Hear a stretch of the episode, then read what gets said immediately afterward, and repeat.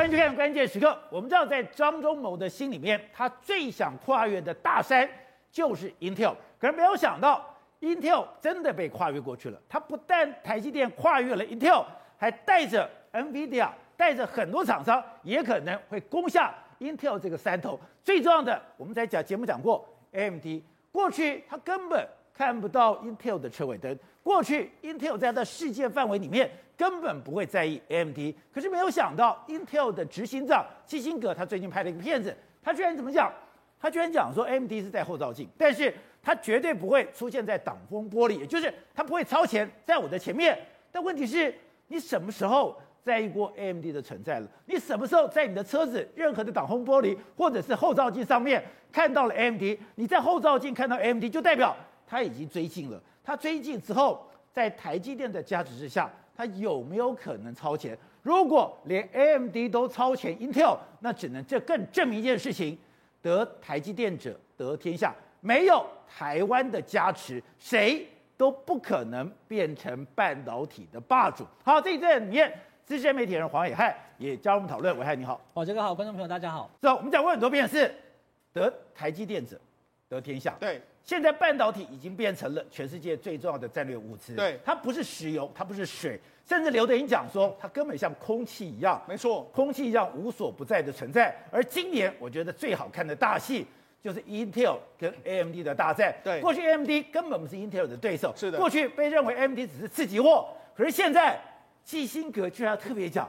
他在后照镜，对，不会出现在挡风玻璃。而且我们看到 Intel 目前的这个状况，我有一点感觉像破败的王孙的感觉。你看得到美国半导体在没落，台湾半导体在茁壮，这个一个写照。为什么？过去 Intel 它，哎，张忠谋认为说是一座大山，但是无形之中呢，我们已经轻松的越过，跨过了。现在 Intel 的市值只有两千两百亿，我们台积电已经七千两百，已经超过了五千亿这个美金之多啊！说台积电已经超越它五千多亿。那过去的 Intel 的这个 CEO 从来也不会把这个 AMD 放在眼里啊，就你像现在的基辛格还特别录了一段影片，说啊，AMD 已经在后照镜了，不会出现在我们挡风玻璃里面。哎，过去的 Intel 的这个之间，谁在意过这个 AMD 啊？你连我的车尾灯都看不到，没有人在意这个 AMD，就他还说什么啊？我们现在新产品推出来之后，我们准备要打败 AMD。可是我跟大家讲，他只是只是在说这个算是壮壮自己的胆，吹哨子壮胆。为什么？我跟大家讲，我们讲到嘛，AMD 不是调高它这个伺服器的晶片吗？对，一口气调了十趴到三十趴，他就说你不要买就拉倒。可是呢，Intel 怎么做呢？Intel 没有调涨它的价格哎，哎，照理说，如果你调涨我的价格的话，我应该调涨价格啊，我市占率比你领先啊，我为什么不调涨？因为 M，因为 Intel 目前做不出来啊，它的新产品啊，就是说 Sapphire Rapids 这个产品呢，它原本呢第第三季要开卖，第三季要量产，结果现在呢，一路往后延，第三季开卖的意思是第二季就做完了，结果没想到到目前为止，第三季可能都没法量产。那为什么会这样子？因为它用所谓 Intel 七的这个七纳米的制程，到目前为止做没出来啊。所以我在跟你讲嘛，现在 Intel 是一路的挨打的这个局面。我认为呢，今年如果 Intel 不赶快辩证。为什么去年基辛格要来在台找台湾的台积电谈到所谓三纳米要包厂，甚至二纳米要跟你合作？他如果没有这样做的话，今年可能我们会看到一个局面，就是 AMD 正式的跨越过 Intel 这一座大山。所以说现在更清楚了，你不跟台积电合作，是你被甩开这个场域是迟早事。对，所以我昨天在讲说，哎，AMD 哪来这个底气？他敢跟他的客户讲 take it or leave it，是，也就是要么就拿，要么就给我滚。对，就搞了半天。我的对手对，在这个东西上是做不出来的，因为我的新产品我已经用台积电的这个产产品线已经做出来嘛，你做不出来，所以我当然敢涨价嘛。所以这就是因 AMD 为什么觉得说，哎，我可以碾压你的这个状况。好，那我们再来看，为什么这个基辛格会一直在讲 AMD？市场上，你看，那，他还说什么？哎呀，我们过去的市占率是我们借给 AMD 的，随着我们新产品上来的时候，我们要 要回来，要还回来。那为什么他会这样讲？我们现在看整体的这个市占率，你看这个过去一段时间，Intel 长期，你看最高的时候，它在整个 CPU 的市占率曾经高到九十趴，哦，那时候是超级的王者。可是你看一路掉掉掉掉掉到现在剩下六十趴。你看 AMD 从一路的几乎是十趴，一路往上爬，爬到现在为止已经三十九趴，六比四，哎，你可以想象吗？他被这个，他真的已经来到你的身边 后照镜了。后照镜。好，那我们再从一些其他的这个是这个相关的这个产品来看，你看 Intel 的市占率都一直在下滑之中，这个 AMD 的市占率都一直在上升之中。所以你看两个之间的这个情形来说，都一直是这样。而且你知道，从去年一直到现在为止，AMD 是一直在涨价。AMD 它一直在调涨我 CPU 的价格、GPU 的价格，我都一直在调涨。反观 Intel 是不敢涨哎，因为因为 AMD 有这个台积电的新产品的这个加持，它不断的推出新产品，这样不断的挤压你。我的产品比你好我当然可以涨价。所以对 Intel 来讲的话，它真的处在一个极度尴尬的一个局面啊。所以虽然 Intel 一直在跟美国咬耳朵，一直讲说台湾是一个不安全的地方，你不应该把这个重要的资金、很多资源丢到了一个非美国的公司。对，可是 Intel 的这个执行长基辛格不管怎么讲。现在 Intel 被驱逐在主战场，它离整个主流是越来越远了。当然了，我们就讲啊，事实上 Intel 目前为止，Intel Seven 七纳米都做不出来。哎，宝姐，我们讲台积电今年已经可以做到五纳米了，甚至明是这个，哎，去年做到五纳米，今年有四纳米。哎，四纳米跟七纳米，你请问厂商的消费者看到这个产品，他要用谁的产品？当然，当然用商，当然用台积电的产品。好，那我们讲为什么 AMD 敢涨价？这次 AMD 说的这个 Take it or leave it。那 AMD 用的就是台积电的七纳米的这个制程，而且你看我已经推出七纳米了，那请问你的七纳米什么？没有吗？没有啊，你我就讲啊，他那个产品是今年下第三季量产，但是可能第三季还做不出来，所以说今年可能没有。所以 AMD 为什么敢调涨价格？因为起码敢挖五，哎，最新的七纳米敢挖五，所以你要不要涨价？你要不要你要不要接受？所以他为什么那么那么敢这样讲？哎，跟客户这样呛虾，哎，就是这样。那好，那我们讲。实际上，我们如果我们仔细拆开这个 A EPYC 这一颗所谓的这个伺服器的晶片，你可以看到它是这样子，它里面有九颗晶片，九个晶片，八个晶片里面来说是所谓的叉八六的这个核心处理器，另外中心的这个这个是所谓的伺服器的串联，还有通讯的相关的软体，所以。这九个晶片里面，为什么 AMD 要调涨价格？因为现在现在晶圆代工的价格一直在上升啊。那而且你要你像封装的这个用台积电最新的封装，还有目前所有的产品都在涨价，什么 ABF 载板也在涨价啊，所有的什么光伏器全部在涨价。所以事实上，AMD 这一次调高涨调高价格。一波谈呢，他没赚，他没有赚，他他帮台积电赚钱。他我他只是说，哎、欸，我现在成本上升，我当然要调涨一下价格。但是事实上，真正赚到的是台积电。所以台积电为什么说，哎、欸，我的毛利率可以长期维持到五十三趴？因为现在是我说了算，大家都要看我的脸色嘛。所以你看。原本的这个 Zen Four 的这个产品，原本我们不是说嘛，他苏妈妈可能要跟这个三星合作，对现在也啊没有了没有了，我现在回来用台积电的五纳米哦，所以那，现在台积电是至高无上的这个定价权，跟至少我我现在全市场都要听我的号令，所以这才是台积电真正最厉害的这个地方。而且你每增加一个先进的成分，下去哎，二十八纳米一片。才三千块，对，到了七纳米要一万多，对，到了三纳米要一万八，对，那为什么这个价格会差那么多？因为第一个，二十八纳米你用的是所谓 DUV，DUV 一台的话，如果你换算成美金的话，三四千万就有。可是你看七纳米到五纳米，为什么要一万多？哎。七纳米要用到 EUV，要用了一半的制程啊！EUV 一台是一亿美金啊！到三纳米为什么跳到一万八？很简单的一个理由，因为 EUV 全部都要用 EUV，所以你当然价格会非常非常的贵。那无形之中呢，它这样也就筑起一个非常高的进入门槛，让后进者几乎都完全无法进来的一个状况。好，所以其实我很喜欢看这种商战的那种对决，没错，真的。你丧失了一个先进的技术，对，就把天下给丢了。对，现在 Intel 非常非常尴尬，还有一个局面是什么？他一直想把苹果找回来，可现在苹果呢，他就好像是变了心的女朋友，他根本就不想回去。为什么根本不想回去？你知道，今年 Intel 今年苹果会推出一个这个 VR AR 的这个头盔的这个装置，哦、这装置里面来说的话。因为我们知道，它这个是要为为为为未来的所谓元宇宙要做个发展，所以这里面来说，听说它现在会有两颗晶片在这里面，两颗晶片都是处理器哦，一个是用台积电的四纳米，一个是用五纳米的双 CPU 哦，所以它其实里面有两颗 CPU。哎，过去 Intel 如果你如果你不是他自己做的话，这个一定是 Intel 全部交给 Intel，就是他现在根本就不会丢给 Intel，他就直接苹果现在我刚刚讲的，我的手机，对，我的我我的手机，对，我的这个所谓的 notebook，对，现在连我的元宇宙，对。我都自己设计，没错，而且它这两颗晶片呢，会很像是 M1 的这样的设计能力。所以呢，现在苹果全部都自己设计，甚至我们讲了苹果的五 G 晶片也是自己设计。所以现在呢，为什么这个 Intel 会很紧张？因为它现在只能够跟 AMD 拼啊，这个大客户都一直一直在流失之中嘛。所以我就说啊，这个台台积电的无形之中呢，台积电跟苹果的关系更是未来完全绑在一起的这个情形。而且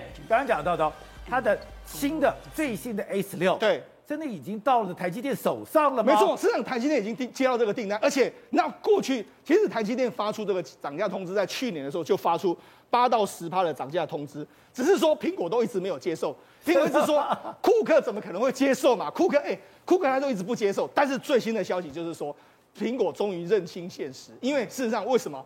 因为我们讲过，现在呢，AMD 啦。还有高通啦、NVIDIA 啊，还有这个很多厂商都抱着现金在等你的产能。如果你不要的话，我马上就给你。所以为什么库克会接受？就是因为台积电跟他说：“哦，你不买哈，你不买我哦，不要就这就这样。”产能别人要抢，要不要？那所以呢，后来库克就忍痛就接受。那这也告诉你一个什么状况？其实这个在未来一段时间来说的话，如果产能一直这么吃紧的话，台积电很有可能会再继续涨价。那对台积电的整个获利来说，当然是水涨船高的一个局面。好，而且现在最新的一个资料出来就是，对这个 ASML 的所有的极紫外光机，对，只有两家公司，对，只有台积电。跟三星全部抢光了。对，事实上我们看到这是所有的半导体的这个个别。我们看这这家公司叫艾斯摩尔，艾斯摩尔，然后我们分成四个几个国家，一个是中国、韩国、台湾、美国跟日本。你看，其实呢，台湾跟韩国才是真正的艾斯摩尔最大宗的采购者。你看。一长久的一段时间里面来说，看，譬如说二零二零年的第四季三十九趴对韩国的三十一趴，那那去年的第一季是四十三趴对四十四趴，可以说艾斯摩尔是台湾跟韩国目前唯一玩得下去的。那我就讲嘛，实际上如果你真的要进入所谓的五奈米跟这个这个三奈米来说的话，你没有艾斯摩尔机台是不可能做得到。所以未来一段时间来说，Intel 基本上它也会配合。你看。Intel，你看，如果美国的这个市占率来说，它出货非常少嘛，所以 Intel 美国只有三趴。对，所以为什么 Intel，我就想为什么 Intel 追不上，因为它现在的极紫外光机都很少，它要怎么做到 Intel 五，做到 Intel 三，那都很困难，所以它现在只能跟台积电互相的合作。另外一个，我们看，如果有以我们过去的一段时间来看的话，这是保有量。保有量，你看台湾的这个数量约莫是韩国的两倍之多，所以整体的这个情形来讲，那甚至你看二零二二年的这个预估值，甚至二零二三年的预估值，台积电都是大幅的碾压。那你更不用讲，我们台积电只前几天不是宣布了四百到四百亿、四百四十亿的这个资本支出吗？韩国媒体现在有爆出来，就是说三星也想要跟，他也要跟你差不多的数字，但是我跟他讲。三星即使跟你跟，他也是追不上哦。为什么？因为它三星的四百亿里面，三星一共有两大块，一块叫做 DRAM，就是记忆体的这个投资；另外一块叫做晶圆代工的投资。它是两个分开投资，所以它晶圆代工再分了不起两百亿，但是台积电是扎扎实实的四百亿砸下去，多一倍。这个进入门槛就会让台积电跟三星完全的拉开来。所以三星现在慢慢也知道说，糟糕，我可能在晶圆代工或者在整个半导体产业会慢慢慢慢的跟台积电拉开一个非常大的这个距离。这样，可我们看啊，台积电看起来天不怕地不怕，现在只怕什么？怕没有水，没有电。现在他要搞什么？他居然搞储能，储能，他现在要去，我们刚刚讲了，现在电动车最主流的电池，磷酸锂铁电池，它居然要变成。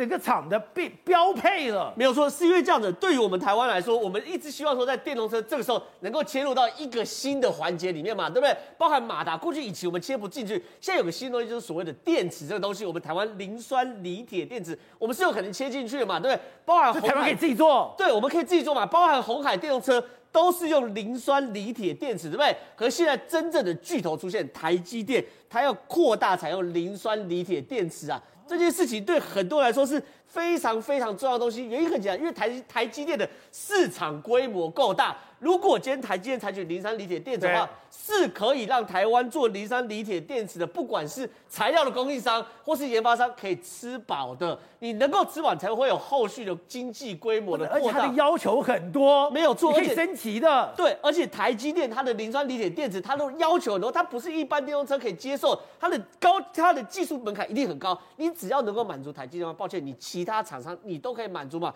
所以今天看到一个东西是说。台积电，因为它有这种高效能的运算的电脑机房，这个高效能的运算电脑机房其实什么？就是类似那种大数据或超级电脑东西。这个超级电脑东西要盖起来其实很困难，有几个东西。第一个，你的供电一定要非常非常稳定，不能断电。对，绝绝对不能断电。另外一件事情是，你的这个所谓的冷却系统一定要非常非常好，跟冷却系统也跟断电有关系。所以那个时候大家就猜哦，台积电这种高效能运算电脑机房的供电架构到底是什么？之前有人猜铅酸电池，有人猜锂铁电池。抱歉，台积电今天公布是磷酸锂铁电池的直流电，所以表示说台积电是每一家店，每一家这个在在台湾。你都要有自己的储能设备了，没有错。而且呢，对于台积电在做这件事情的时候，它对台湾设计一个非常好的标杆，什么东西？因为很简单，像这种大型的电脑机房，它很容易过热。你想象一下，你光是手机用个五分钟十分钟，它这边会热，电脑也会烫嘛，对不对？可是你若是几万台电脑摆起的时候，那个会有多热？那手机如果过热的话，你的冷却系统不好的话，会全部当掉，对不对？所以呢，台积电哦，它它自己还开发了。浸润式的冷却系统，这个浸润式的冷却系统可以让这个整个 cool down 下来大概十五趴到三十趴左右。关键是什么？不是台积电做，台积电跟台达电做，台达电、技嘉做，跟智邦做，哦、跟 3M 做。换句话说，它整合了台湾几间比较有做这个电源供应管理的，好像电源管理的公司，包含台积电、技嘉、智邦等等，开始做这个所谓的浸润式的冷却技术。但如果这个台积电也务实的可以做到后，请问这一套解决的方案能不能卖给其他地方？当然可以，当然可以嘛。所以台积电变成台湾技术的这个所谓的呃领头羊，就来自于是他买绿电，台湾绿电就起来。他去做这个所谓磷酸锂铁电，台湾磷磷酸锂铁电就有市场规模。但这也是我觉得也是变成现在高科技厂不得已的，是因为因为电现在变成所有高科技里面的心头大患。今天信义区又停电了，另外核二厂昨天居然有那种辐射外泄的警告，当然今天讲说没有这回事，是故障。但是你把大家吓死了。没有错，当你看到台积电或很多东西都在做所谓除电的设施，或是不断电供应的系统的时候，其实意思是什么？我们台湾电源其实很不稳定。昨天半夜的时候，核厂又出事了，又出事了。它既然是辐射监测器给我警报大响，哎，你辐射监测器警报大响，你只有两种可能了，一种可能是辐射外泄出大事了。另外一种可能叫做辐射监测器坏掉，也是出大事。你辐射监测器坏掉的话，代表什么东西？代表你出泄漏，你也不见得知道嘛，对不对？不是，大家对核电厂最担心的就是辐射外泄。结果你负责监测辐射外泄的仪器居然坏掉了，坏掉。结果呢？你看，今天呢，行政院原子能委员会确实有出了一份新闻稿，说事件说明不算报告书，大概简易的文字说明。果不其然，又说了。侦测器故障导致的误触警报，所以对于我们来说，我们当然会有个疑问要问了：哎，核二厂跟核三厂马上就要停，马上就要停役了，对不对？马上就要停役的话，照理说，比如说我要退休前，我的工时是不是要降低？可是呢，偏偏抱歉，台湾电不够。你看，导播我们带大一点哦。昨天呢，核二厂是发电是一百点一六，又一百了；核三厂是九十九点八四趴。核三厂是九十九点四五趴，你看每一个都是盯到百分之百，所以对于一天到晚跟我们讲核电很危险，你一天到晚跟我讲你要废核，结果现在我每次看到核二、核三的数字几乎都是百分之百，还破百分之百。更可怕是宝杰哥，你们往下看民营的电厂，比如说海湖一是多少？一百零一点八二二，海湖二是多少？一百零二点二二二，国光一是一百点九三七，新章是一百零三点九九四，后面的丰德一跟丰德二都一百零三、一百零四，哎，连不止，它这个超满，这是今天的，今天又不是很冷，又不是很热，连这种天气你都要盯到最紧的。他说叫做火锅负载，这不是我讲的，哎，他们竟然给我开这个发发那个新闻稿说，哎，气温骤降再现火锅负载。供电转黄的意思是什么？太冷了，你在家都吃火锅，开暖气，所以我们供电量不够。哎、你连夏天夏天我就算了，我开冷气，你冬天还给我发明一个火锅负载的名字，到底有多少人会在家里吃火锅？摸着良心讲，没有这么多人吧。所以，我们台湾的供电真的很有问题。好，所以董事长，今天这个供电刚刚讲的，连台积电，现在我觉得它最好笑是。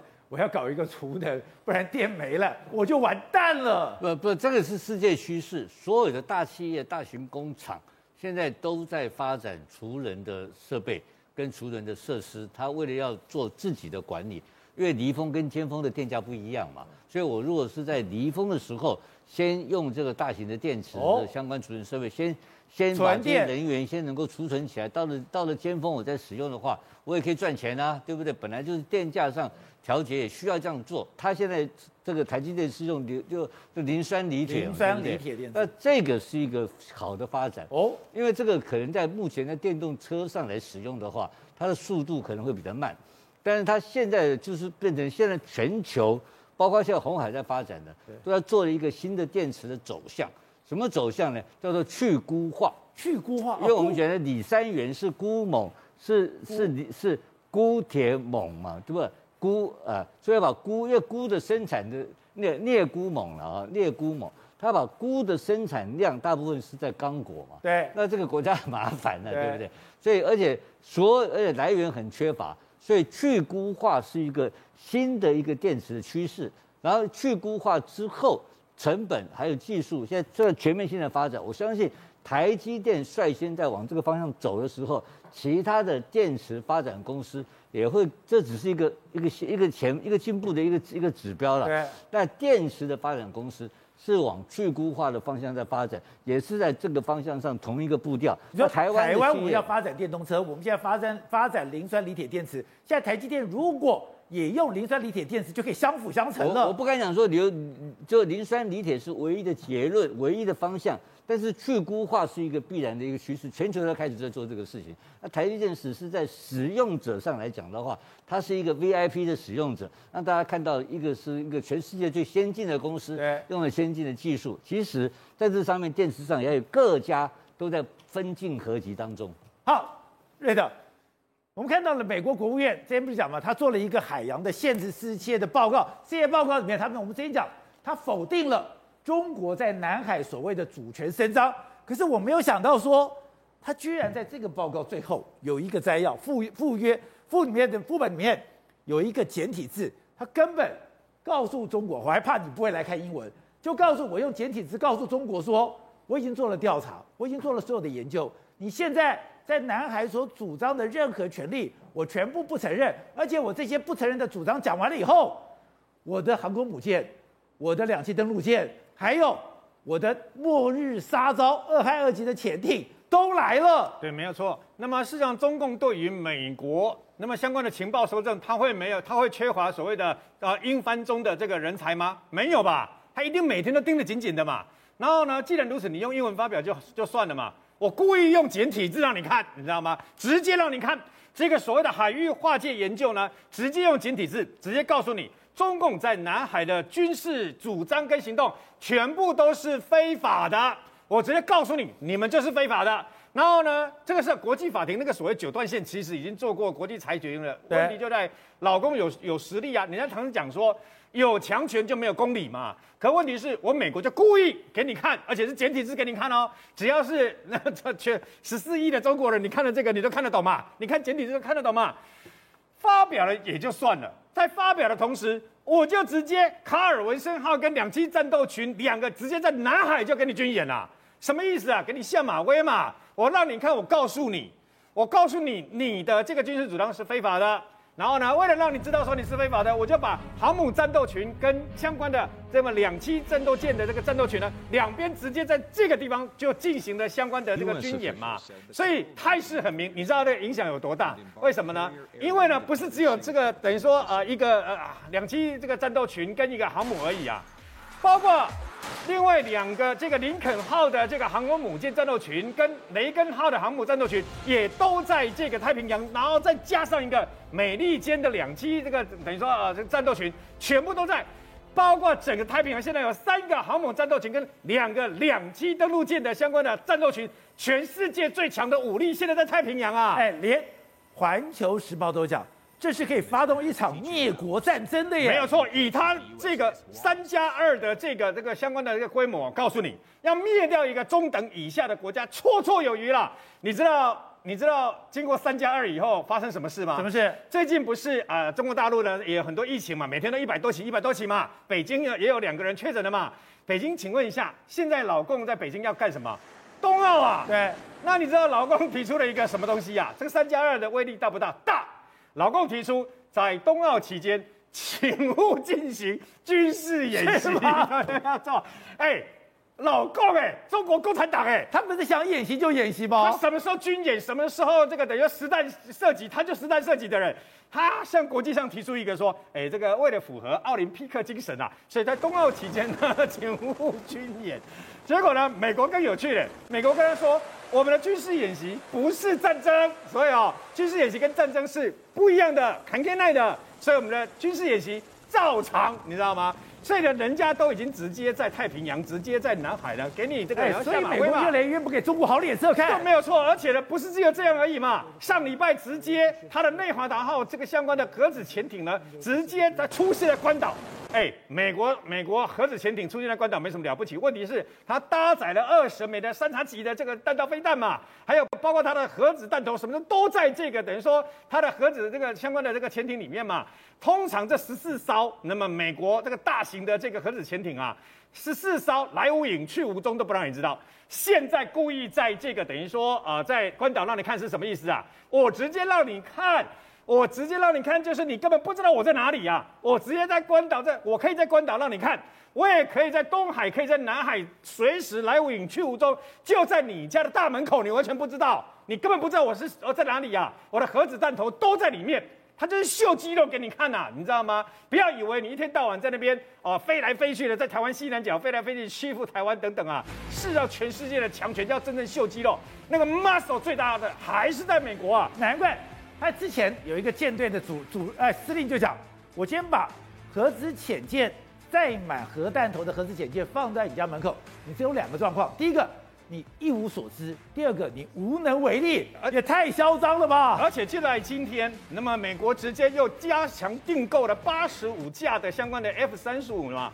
包括空军所使用的 F 三十五 A，跟海军陆战队所使用的 F 三十五 B，跟海军那么所使用的 F 三十五 C 嘛，它将打造全世界最大的卡尔文森号上面就是 F 三十五嘛，它改装了以后就让 F 三十五跟相关的鱼鹰机都可以直接在卡尔文森号起降嘛，所以呢，他就告诉你我的战力才是世界第一，虽然你一天到晚在那边耀武扬威，在那边发射飞弹，在那边都飞机飞来飞去啊。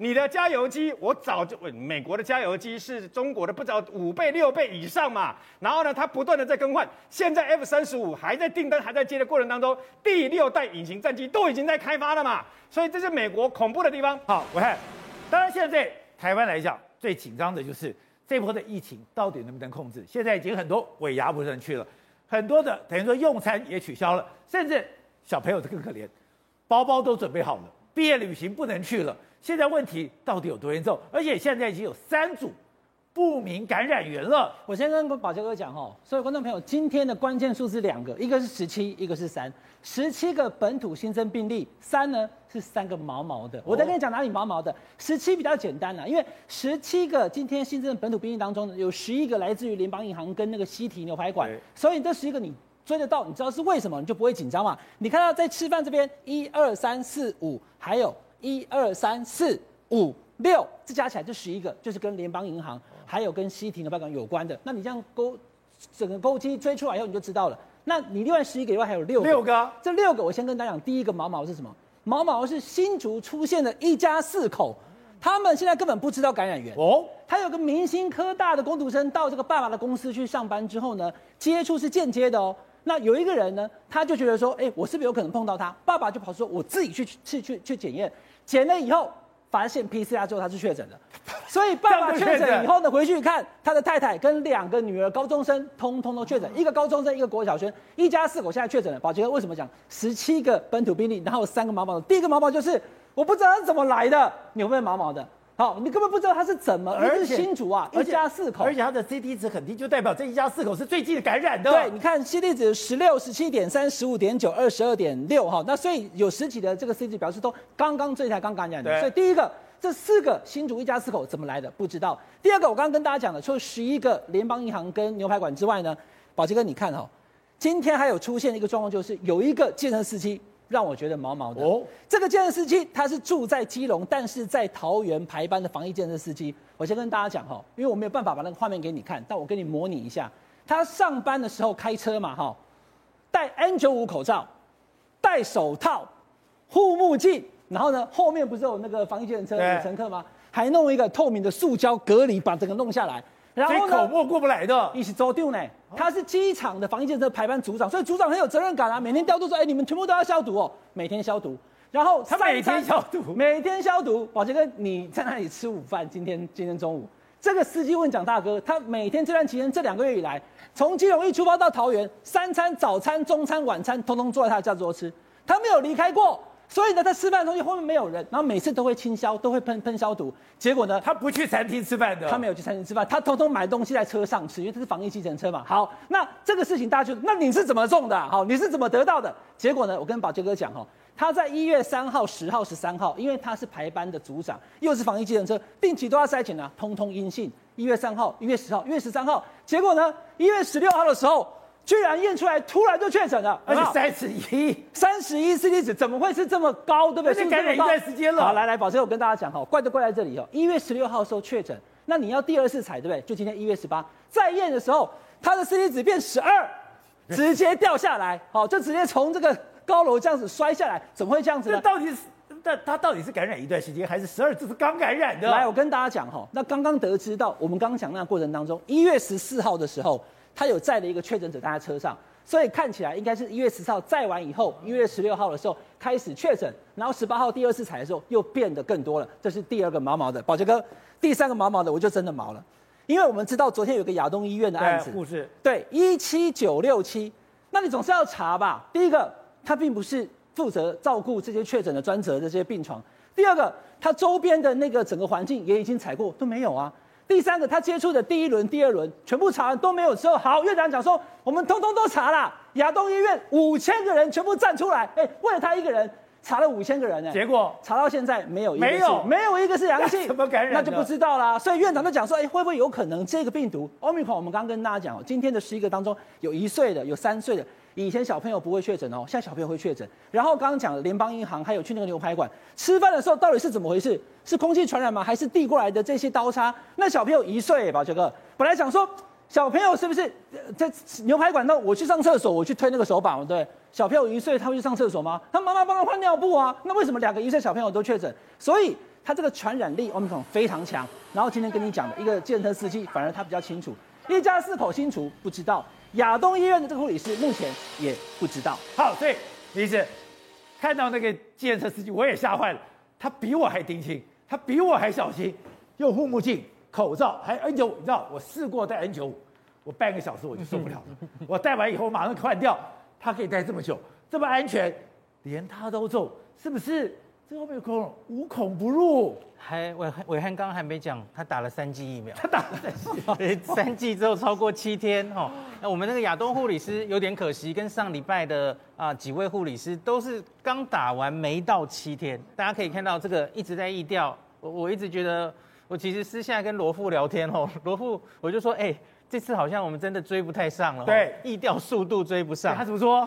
他说：“我一个礼拜前就有这种感觉了。”一个礼拜前有感觉。对，可是他说：“哎，可是我们其实也努力的，大概把它框在一定范围，至少到目前，伟汉刚刚有说嘛，多半还是牵得到感染链。那新竹刚刚发生嘛，一家四口到底对对对，他爸爸只是因为有一个明星工在外，明星科大的人来我这边攻读，攻读我也没跟他接触过，对，没有接触过了以后，我就开始验，对，验妙是他们家一一家四口有，可是。”他的员工都没有，还没抓到来源哦。那可是我看桃园前线这个护理呃卫卫生局哦，真的很辛苦。他们从机场一路一直开战场哦，对，一个一个迁过来，那个图都画不下了。我觉得他们真的很辛苦。可以，大家大家想一下，全世界现在还有哪个国家还在做这么精细的疫调？只有台湾还在编号哈，一一还可以疫调试着抓。那我觉得。像最近大家很多专家也在吵，我们现在政策到底是清零还是共存哦？我觉得其实只是不同阶段。我们现在假如还有机会努力一下，试着把它还是尽量挡在外面，我觉得可以尽量挡，试着挡。当然，假如我们有可能会失败，呃，因为这个病毒实在是传染力太高了。好，真的这样的话，我们其实就是往下一阶段走。对下一阶段当然就是不是讲嘛？我们有三宝准备好，我们的口罩准备好，口服药准备好了，我们的疫苗准备好。可是疫苗的问题来了，对，疫苗我们都打满两剂，是我就可以安心，还是说刚刚讲打三剂、打四剂，你还是会感染呢、啊？你刚刚说的这三宝，哈，陈前副总统说的三宝，其实都还有需要准备的地方哦。比方说药物其实还没有完全到位，我们知道我们都定了嘛，哈，辉瑞可能要比较慢，然后。单株抗体，其实单株抗体针对 Omicron 现在已经多半都失效了，因为因为它已经突变了。我们现在买的两种单株抗体是没有用的，对，所以现在国际上好像只有一种 CSK 的比较有用，应该要再去采购，可以考虑了吼。那或是你多用一点口服药来取代它，它其实效果也不错吼。那另外就是疫苗，那疫苗其实当然是能越打越多越好。那可是我我其实有一个想法哦，因为我们其实之前就是因为控制的太好，对，所以很多特别是老人家长者觉得反而是一直看着疫苗的副作用不敢打。那像我今天经过永和某一个、欸、国父纪念馆那个施打点哇，我看排了两百多人，是就是你有疫情，大家才会心甘情愿的出来打疫苗。